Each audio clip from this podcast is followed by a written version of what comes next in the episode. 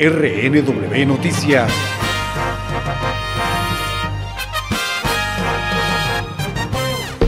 El Partido Comunista de Chile quiere que el presidente del país, Sebastián Piñera, responda ante la Corte Penal Internacional por las violaciones a los derechos humanos ocurridas durante la crisis, denunciadas por distintos organismos. Esto lo confirmó a la agencia de noticias EFE su líder, Guillermo Tieyer. Estamos estudiando una presentación ante la Corte Penal Internacional. Hay un equipo de juristas que la están preparando y estará lista previsiblemente para la próxima semana, dijo Tieyer.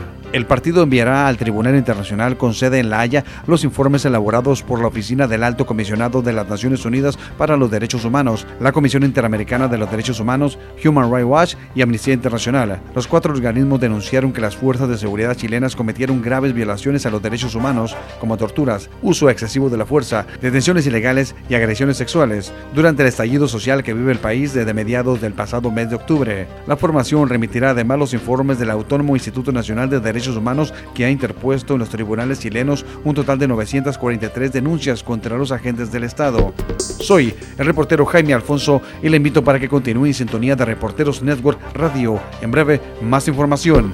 RNW Noticias.